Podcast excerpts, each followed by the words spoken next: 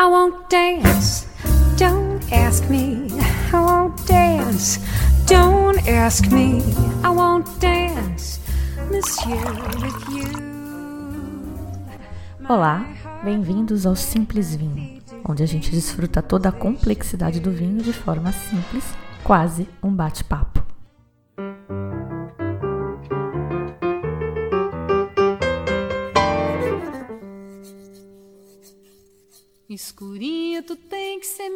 Qualquer maneira. Te dou meu boteco, te dou meu barraco, que eu tenho no morro de mangueira.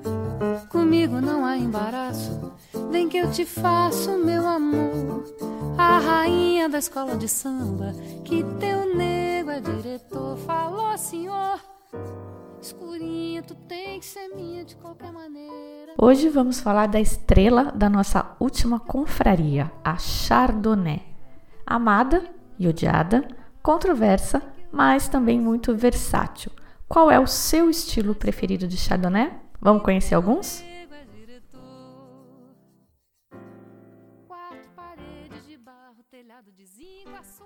A Chardonnay é definitivamente a uva branca de vinho mais popular do mundo. Não sei se é a mais plantada, tem gente que diz que sim, que ela ultrapassou a Airén, que é uma uva espanhola muito usada em vinhos mais básicos ou em blends, aquele tipo de uva super resistente e produtiva que seria ótimo se dessem vinhos bons. Só que a gente já sabe que não é bem esse o caso. Uma pena, né? A alegria de pobre dura pouco. Mas enfim, a Chardonnay, que obviamente é uma uva francesa, se não for a mais plantada, é a segunda branca mais plantada do mundo. Aonde tiver uva de vinho plantada, pode crer que tem Chardonnay.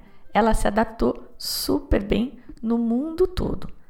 Até bem pouco tempo, até recentemente, sei lá, uns 40 anos atrás, quando você pedia vinho branco, a gente estava falando de Chardonnay. A Chardonnay que vinha era meio um sinônimo. Essa popularização teve o seu lado bom e também teve o seu lado ruim. Claro que é bom que as pessoas saibam chamar a uva pelo nome e quanto mais gente conhecer, mais gente vai consumir. Mas tem um outro lado. Muita gente vai querer produzir, vai produzir de qualquer jeito, e aí esses vinhos ruins vão traumatizar as pessoas e criar aqueles ciclos viciosos pelo qual muitos vinhos famosos aí passaram, especialmente os italianos, e que de certa forma foi um grande motivador para a criação das leis de denominação de origem. Esse excesso de exposição ao Chardonnay do Chardonnay, aliado ao uso excessivo de madeira que alguns produtores faziam, aquele famoso suquinho de madeira, meio que cansou as pessoas a ponto de criarem uma expressão no final dos anos 80, que é o ABC. Não sei se vocês já viram. ABC. Anything but Chardonnay. Qualquer coisa menos Chardonnay. Do ponto de vista naturebístico e até ético, de certa forma, a uva também é uma grande vilã, porque ela acabou sendo culpada pelo extermínio de algumas variedades autóctones e raras, com aquela coisa de arrancar a variedade menos nobre, entre aspas, e replantar com a tal da variedade nobre que produz bons vinhos e que é sempre francesa. Foram modismos e práticas aí de uma outra época, está fora de moda agora. E a grande verdade é que, como quase sempre aí, né, como quase em todas as áreas da vida, sim, tem Chardonnay que é um tédio, mas também tem Chardonnay que é um deleite, que é ótimo. E o grande lance, uma coisa que eu acho bem legal em falar de Chardonnay, em explorar, é que a uva em si é considerada uma uva neutra. Então, o vinho produzido vai refletir muito o terroir e a mão do enólogo. A variedade surgiu na França e hoje em dia sabe-se que ela é filha da Pinot Noir com uma variedade chamada Gouais Blanc. Escreve Goais Blanc. Aliás, quem determinou a origem da Chardonnay mapeando o DNA foi o pessoal lá da UC Davis, na Califórnia, que a gente tem falado muito sobre eles nos episódios sobre os vinhos da Califórnia e o julgamento de Paris. Bom, essa Gouet Blanc ninguém sabe bem de onde veio, mas acredita-se que provavelmente veio da Europa Central e era bastante plantada, tanto na França quanto na Alemanha medievais e usadas para fazer um chamado vinho de pobre. Era uma dessas variedades muito produtivas e muito resistentes. Hoje em dia não tem mais plantação comercial de Gouet Blanc, só das suas descendentes, que são muitas e incluem, além da Chardonnay, a Aligoté, Gamay Blanc e uma quantidade aí de uvas. Lá na França, onde a Chardonnay é a segunda variedade mais plantada, ela se destaca na Borgonha. A gente já falou um pouco dos Grand Crus brancos da Borgonha no programa número 62, quando falamos dos vinhos brancos franceses que participaram do julgamento de Paris. Lembra daquela história do Montrachet, que tem os Grand Crus Montrachet, Chevalier Ifen Montrachet, o Batard Ifen Montrachet e tem os Village, que aproveitam o nome do vinho famoso para impressionar a gente. Tem o Pouligny Ifen Montrachet, o Chassagne Ifen Montrachet, que são duas apelações Village. Muito bem. Naquele programa, né, no 62, em que a gente falou dos Grand Crus, a gente focou na Côte d'Or, que inclui a Côte de Nuit, onde eles fazem principalmente vinho tinto, e a Côte de onde eles fazem principalmente vinho branco. Mas tem regiões ali perto também que são especializadas em Chardonnay. E uma das mais famosas é Chablis, que fica mais ao norte da Côte d'Or, já quase em Paris, quase em Champagne. Tem uma vila que chama Chablis, escreve Chablis, mas os franceses têm essa mania de não falar o S das coisas. Enfim, tem essa vila que chama Chablis, mas a região de vinho Chablis abrange umas 20 comunas. Que nem acontece na Rioja, não sei se vocês lembram. Tem a região Rioja geopolítica e tem a região de vinhos, que abrange uma série de outras regiões geopolíticas. Em Chablis, a única uva permitida é a Chardonnay, e como eu já comentei, ela é mais ao norte, então é mais frio e a gente espera que o vinho lá vá ser mais ácido, mais fino, né, mais magro do que os da Côte d'Or. E essa é realmente uma grande marca do Chardonnay de Chablis. Acidez, mineralidade por causa do sólido, vou falar daqui a pouco, e eventualmente até um toque metálico. Sem madeira ou com muita pouca madeira, sem fermentação malolática, que é aquela que transforma o ácido málico em ácido lácteo, que é um ácido mais brando, mais agradável ao paladar, mais cremoso. O negócio aqui em Chablis é trincar os dentes de acidez mesmo. Em sendo França, como a gente já conhece, claro que o esquema de denominação de origem vai ter particularidades. Então vamos lá.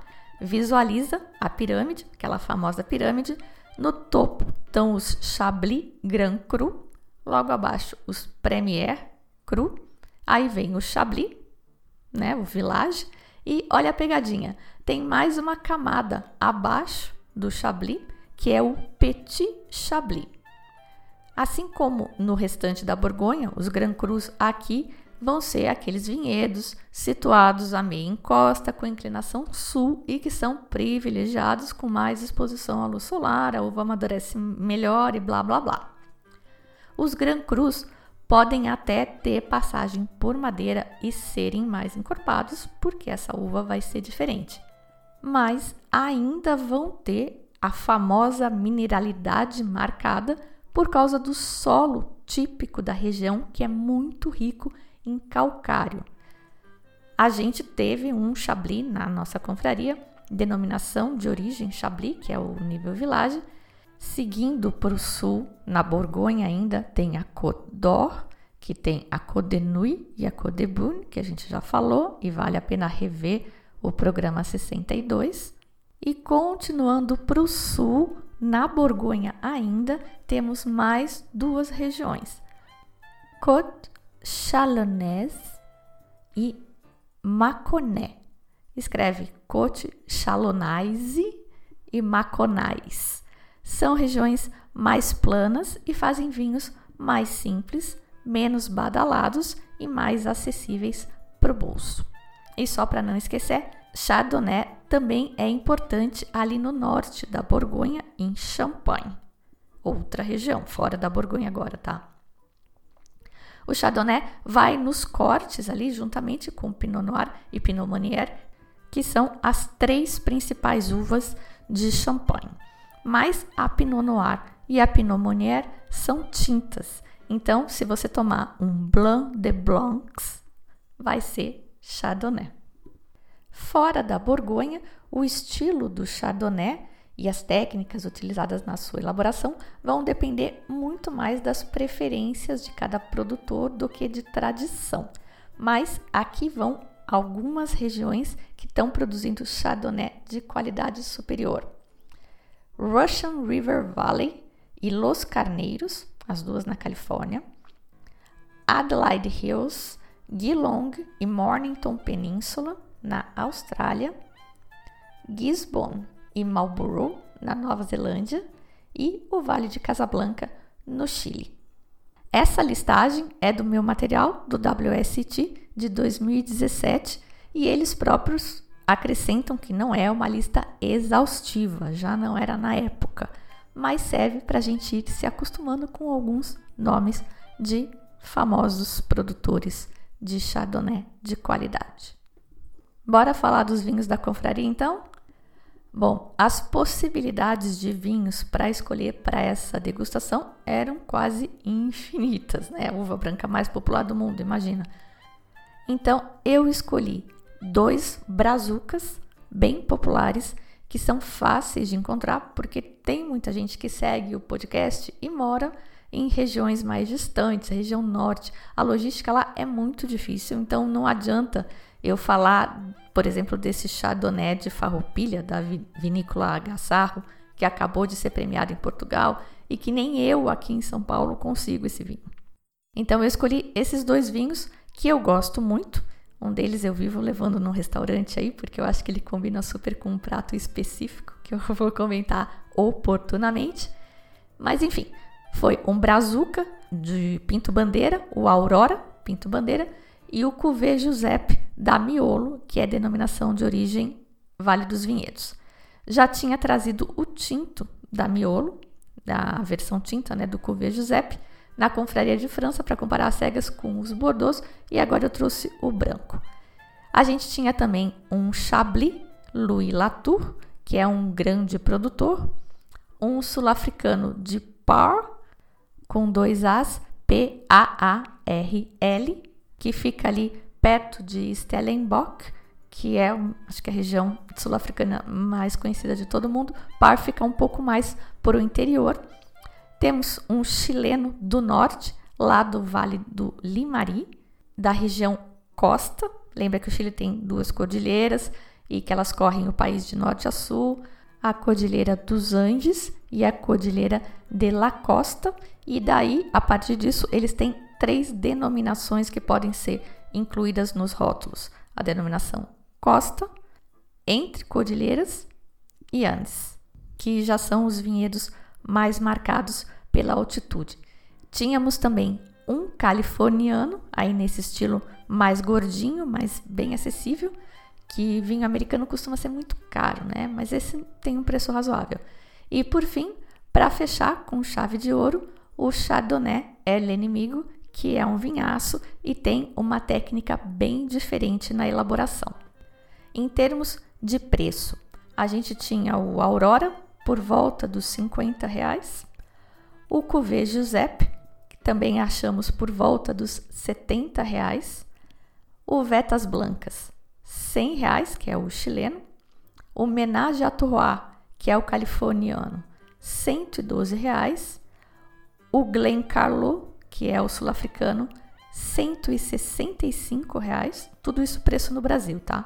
O El Inimigo Chardonnay, 170 reais e o Chablis 100 reais na Europa, que eu trouxe de lá. Fiz uma pesquisa no Google por volta de 260 reais aqui no Brasil. Eu sempre olho o preço, tá? Para mim é importante, porque eu sou uma mulher de números e eu sempre penso, tá? Esse vinho custa 100 reais, é a melhor coisa que eu vou, a melhor experiência que eu vou ter por 100 reais, ou eu consigo ter uma experiência mais legal, mais interessante com este dinheiro? Investimento e custo de oportunidade. Pessoal provou os vinhos às cegas, eram sete vinhos, e eu fiz grupos, eu agrupei de forma que eu achei que, que esses vinhos seriam mais comparáveis. Três, três e sobrou um para o final. Os três primeiros foram o Aurora Pinto Bandeira, o sul-africano Glencarlo e o Chablis, nessa ordem e às cegas. Já vou adiantar que o Chablis não fez muito sucesso e eu acho que é porque é um estilo de vinho mais sutil com o qual a gente não está tão acostumado. Esse era um village, então também não era um exemplo de expressividade. Foi fiel à expectativa, amarelo clarinho, acidez elevada. Aliás, vamos fazer uma pausa aqui para falar de acidez. Teve bastante discussão lá na, na noite.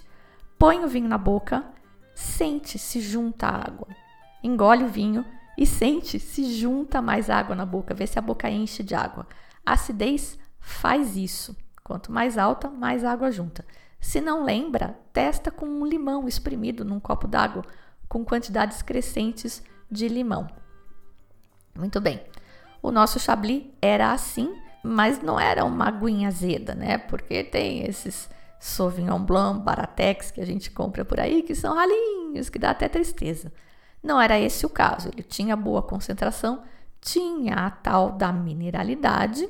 O que a gente não sentiu, pelo menos ninguém comentou ali, foi a sensação, essa nuance metálica.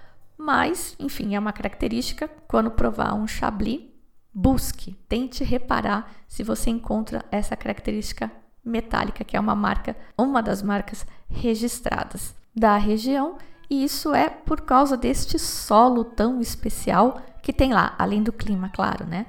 O solo é de calcário argiloso e tem um nome que eu vou falar agora, e vocês, e eu também, claro, vamos esquecer em 30 segundos, mas enfim, é a técnica da osmose, né? Olha lá, o nome do solo é Quimeridian. K-I-M-M-E-R-I-D-I-G-E-A-N. É também o nome de uma era geológica, de quando formou esse solo há 150 milhões de anos. E tem umas conchinhas em forma de vírgula, que são típicas. É esse o calcário que dá o toque mineral e eventualmente até metálico ao chablis. Bom, 260 pilas acho meio salgadinho para um estilo de vinho que de repente não te agrade, né? Por isso que eu quis trazer também o Aurora, porque, enfim, não estou comparando diretamente com o Chablis, mas é super bem feito, é menos intenso que o Chablis, menos concentrado, não tem aquela mineralidade, muito menos o toque metálico, mas tem o limão, a maçã verde, a acidez, é magrinho e custa 50 pilas, tá? Nessa degustação eu não notei, mas outras vezes eu provei esse vinho e senti até uma madeirinha discreta nele. Ele tem uma passagem de três meses por barricas que devem ser usadas até para não estragar a acidez. As uvas são todas de Pinto Bandeira, que é uma IP, indicação de procedência, que é um degrau abaixo da DO, a denominação de origem. A IP Pinto Bandeira foi reconhecida em 2010, fica ali na Serra Gaúcha, em altitudes acima de 500 metros. Esse vinho, os vinhedos desse vinho da Aurora especificamente, ficam a 780 metros e esse clima mais ameno resulta num ciclo de videira mais longo e que preserva a acidez da uva e uma colheita mais tardia. Outro produtor ali da região que eu gosto, sempre falo muito, é a Valmarino. Mas o queridinho desta rodada de vinhos foi o sul-africano, o Glencairn. E eu acredito que isso tenha acontecido porque ele, ao contrário do que eu esperava, tinha uma pegada mais tropical. Essa vinícola fica em Par, na região que eu comentei que fica ligeiramente ao norte de Stellenbosch, mais para o interior.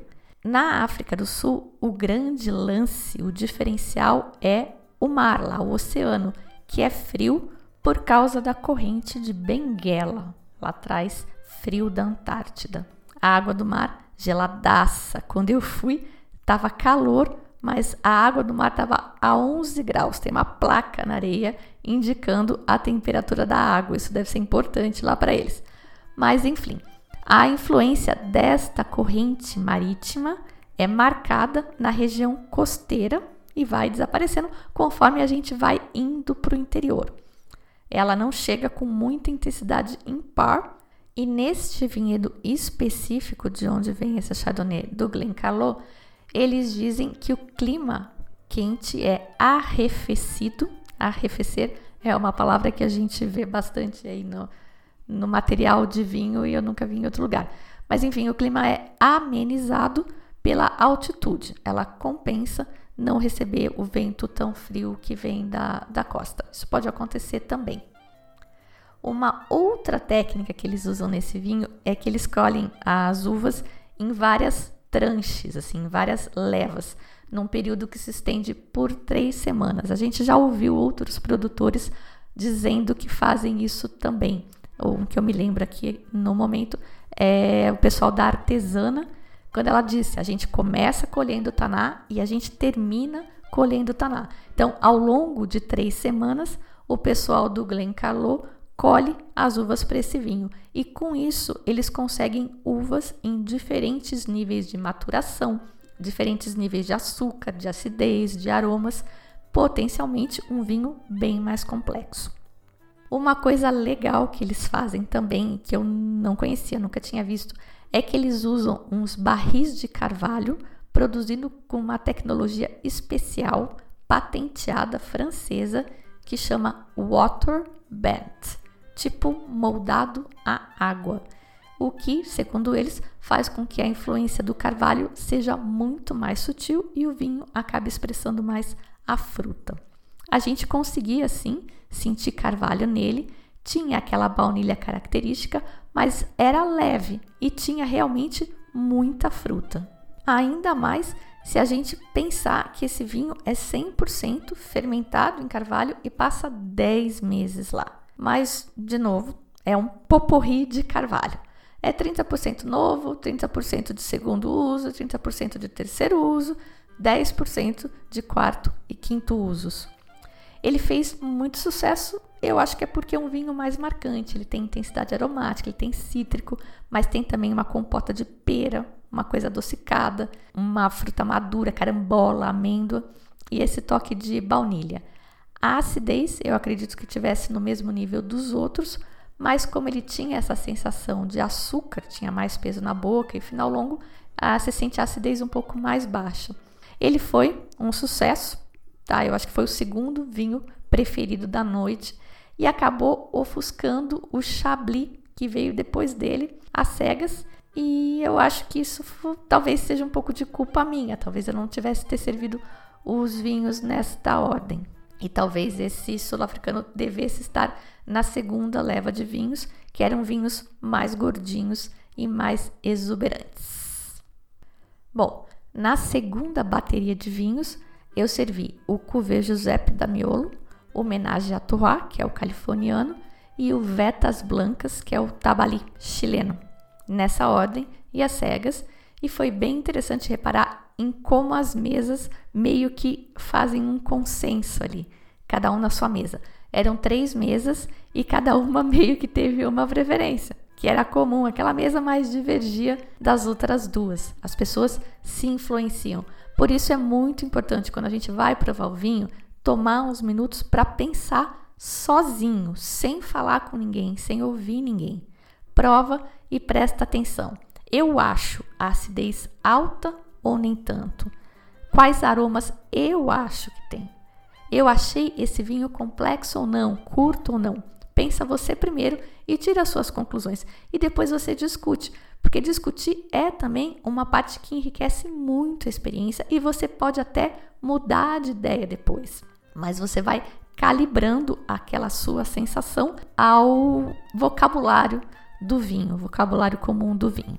Eu acredito que você vai demorar muito mais para construir a sua curva de aprendizado, para entender como você sente os vinhos, se você não tiver, pelo menos na sua cabeça, uma decisão, uma boa descrição do vinho para você mesmo antes de começar a ouvir a opinião dos outros. E eu tava para dizer que o vinho chileno se deu meio mal nessa bateria, mas eu perguntei pro pessoal, né, depois, e uma das mesas ele foi na verdade o terceiro mais apreciado. O primeiro e o segundo foram praticamente unanimidades em todas as mesas. No final eu comento mais. Eu também acho que eu fui injusta com esse chileno. Eu deveria ter trocado ele com o sul-africano e colocado ele na primeira bateria junto com o Chablis e o Aurora. Achei esse vinho mais delicado, mais ácido e até com um toque salgadinho. Um belo chardonnay com um pezinho ali em Chablis. O solo também é parecido. Eles têm esse nome vetas blancas, faz referência a veios de calcário que tem no solo de um dos vinhedos.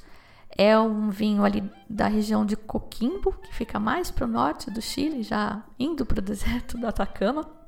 Não é tão norte e especificamente fica no Vale do Limari e na região chamada Costa, que é a que a gente comentou lá, se vocês lembrarem. O Chile no, no episódio 36 eu já falei, aqui no começo eu já falei também.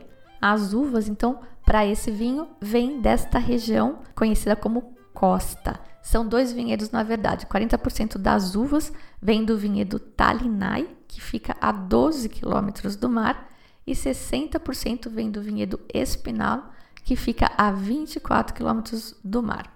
E é nesse vinhedo espinal que o solo tem as tais vetas blancas. O solo do Talinai não tem as vetas, mas também é uma ladeira calcária.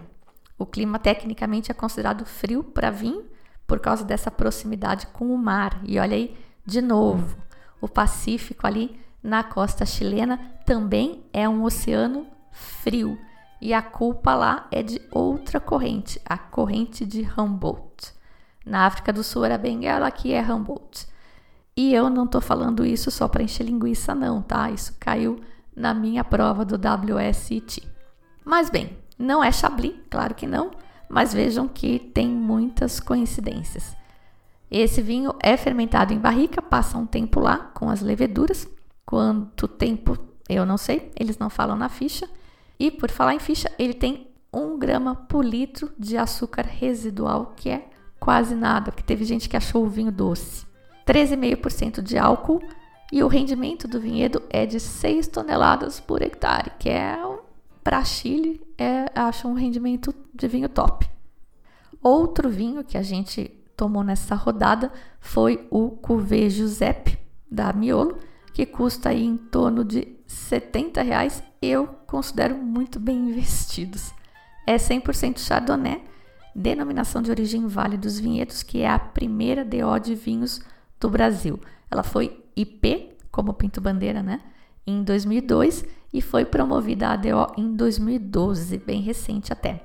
Dentre outras exigências desta DO, os vinhos brancos precisam passar por um envelhecimento mínimo de seis meses. O nosso aqui fica 12 meses em barricas e é fermentado em barrica também.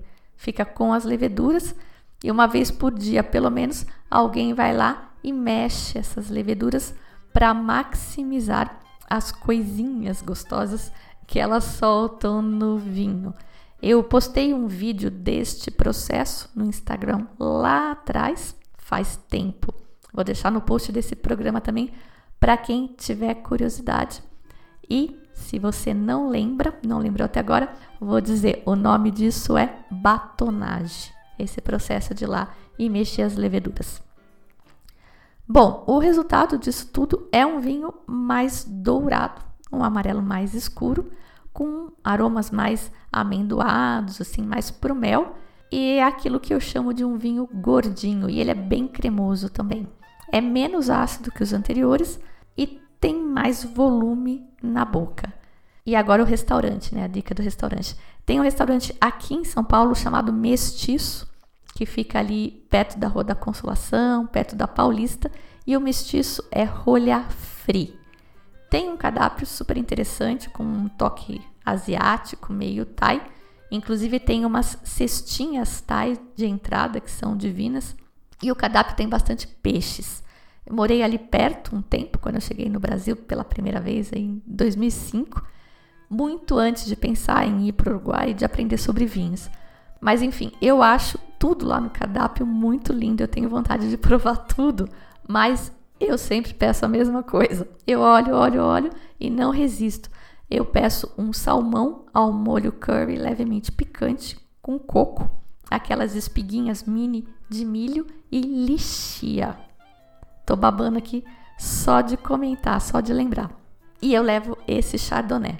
Esse salmão com esse chardonnay eu acho que vocês deviam provar. É um vinho bem coringa, eu sempre tenho em casa, porque é barato também, né? Foi o segundo mais barato da noite. Eu compro pela internet, tá? Na... Deixo até o link no, no post do programa, porque na vinícola mesmo, na Miolo, ele custa perto de 90 reais. E bom, nesta bateria, o último vinho foi o californiano. E eu deixei ele por último porque eu esperava que ele fosse ser mais exuberante mesmo, ele é. E ele rouba. Ele é o único que não é 100% Chardonnay. Ele tem uma caquinha, 3% de Viognier, que é uma uva bem aromática, e 1% de Verdelho, que é uma uva, sei lá, deve estar ali mais para dar acidez. Mas esses 3% de Viognier fazem muita diferença no nariz. Ele tem um floral que nenhum outro tinha ele é super interessante. Ele é intenso no nariz, é exuberante, tem umas notas de caramelo também da, da barrica, sugere doçura, mas na boca ele decepciona um pouco. Ele não é ruim, ele tem um certo volume, ele é gordinho, mas ele é curto, sabe? Não é um mega problema, mas eu achei meio decepcionante, porque no nariz ele é tão legal, ele te promete tanta coisa, ele gera uma expectativa, aí você põe na boca, engole, pff, acabou o vinho. Mas, claro, como sempre acontece, teve quem gostou muito e colocou esse vinho meio no topo da listinha. Essa é a grande graça, eu acho, né? Gosto é gosto, tem público para todo tipo de vinho, tem um vinho ideal para cada um, mas teve sim uma unanimidade nesta noite, que foi o El Inimigo Chardonnay. Ele arrasou. Mas espera um pouquinho, deixa eu falar da Califórnia mais um pouco. As uvas são de vários lugares, nenhum lugar muito especial, mas como o W7 comenta, né, tem dois lugares na Califórnia que se destacam pela produção de bons chardonnays, que é Russian River Valley e Los Carneiros. E de novo, olha lá, mesma história da África do Sul, mesma história do Chile. A Califórnia é um lugar relativamente quente, mas o mar é frio.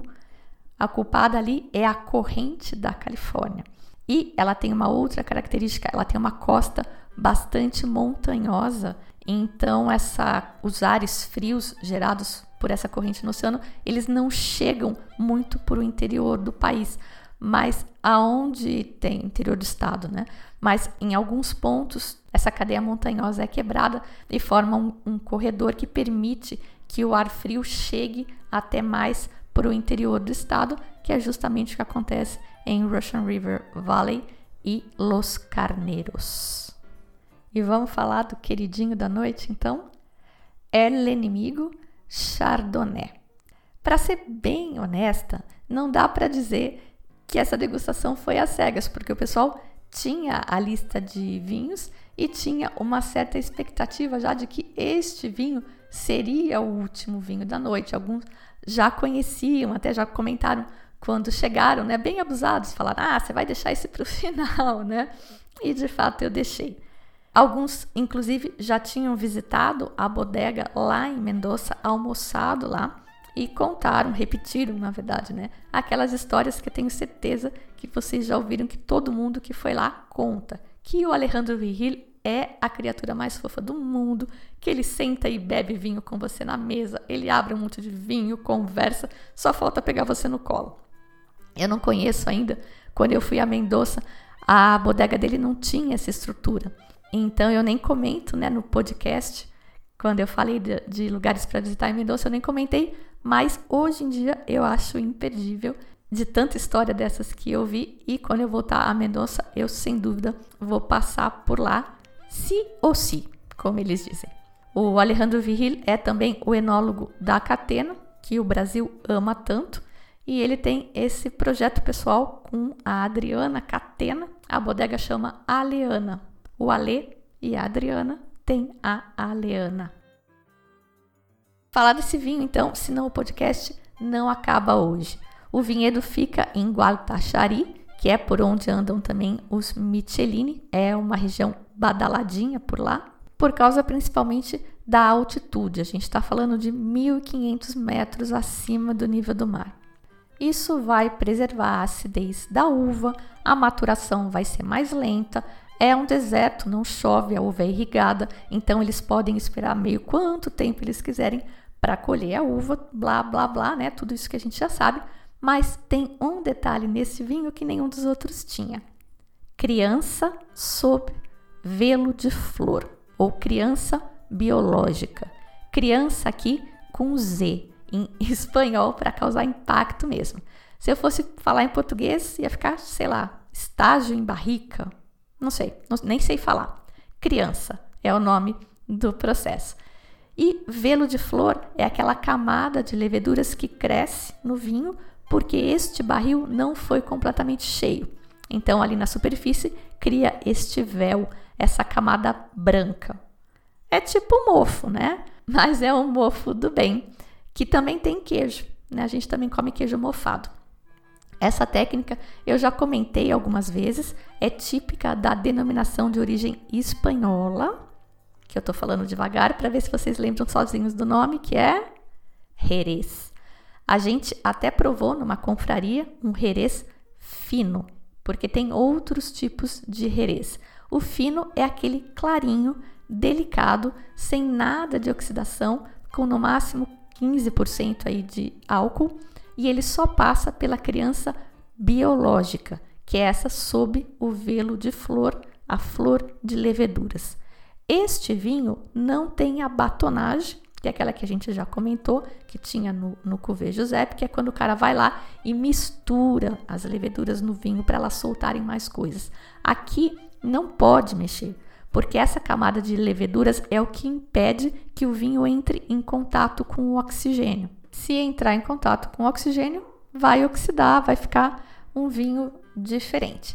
Mesmo sem mexer, essas leveduras também liberam ali algumas coisas no vinho, ele fica assim por 10 meses, fermenta no barril de carvalho, barril grande de 500 litros.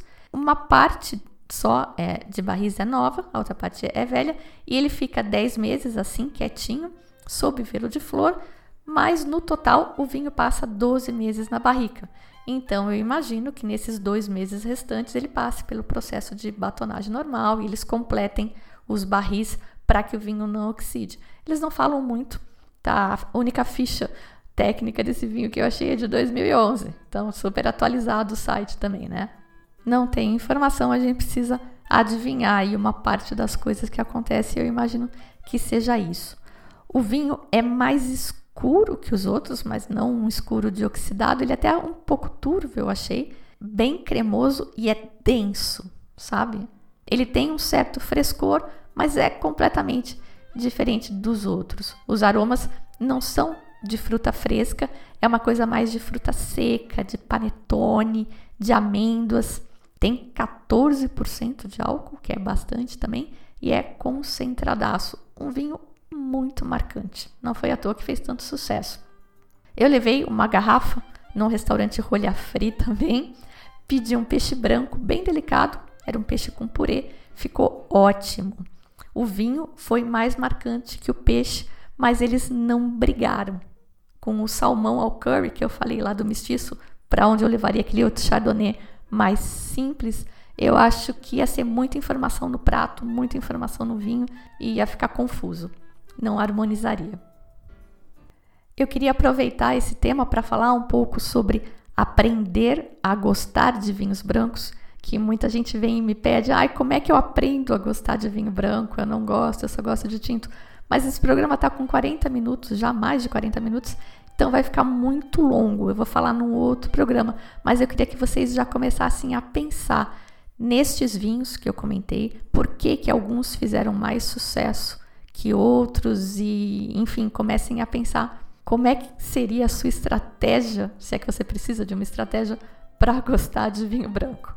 E muito bem, esses foram então os vinhos da noite. Todos os vinhos foram escolhidos por mim. O Chablis eu trouxe da França, já pensando em fazer uma degustação dessas. Os outros eu escolhi por aqui, dentre o que eu tinha e o que eu consegui, né? Alguns vinhos eu comprei e alguns eu tive patrocínio, eu tive apoio do produtor ou do importador. Eu já sabia que eu ia falar bem deles, são vinhos que eu já conhecia, então me senti à vontade para pedir e fazer propaganda do vinho, porque, enfim, é uma propaganda.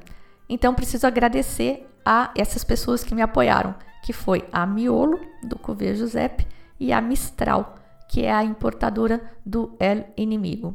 Tentei ver se a gente conseguia um cupom de desconto também, mas acabou não rolando de toda forma, eu deixo no post do programa um link para esse vinho da Mistral, o Chardonnay El Inimigo, direto para o site deles. E essa é uma forma de eles verem se o meu público, vocês, se interessam pelos vinhos que eu indico e pelo que eu falo.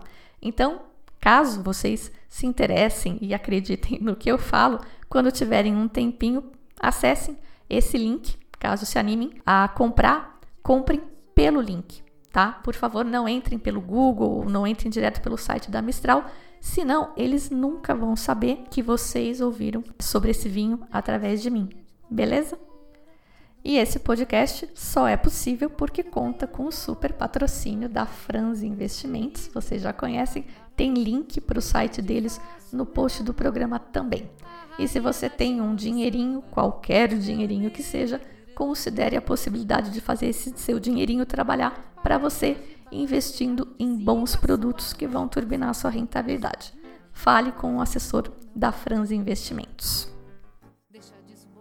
Ao longo do programa de hoje, você ouviu uma das minhas cantoras prediletas, a arranjadora, com essa voz que é uma seda e que tô quase apostando que você ou não conhecia ou se conhecia, conhecia pelas razões erradas, porque bizarramente o pouco sucesso que ela fez foi nos anos 80 com umas músicas péssimas, super bregas.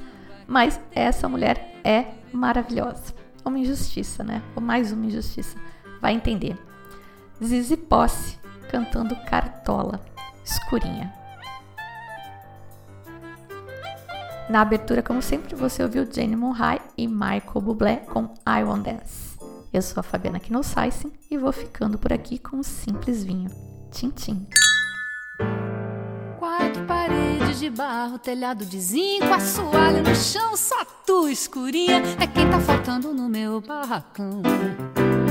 Deixa disso bobinha, só nessa vidinha, levando a pior, vem comigo, eu te lavo pro samba, te ensino a ser bamba, te faço a maior. Escurinha, vem cá, escurinho, tu tem que ser minha de qualquer maneira. Te dou meu boteco, te dou meu barraco, que eu tenho no morro de mangueira.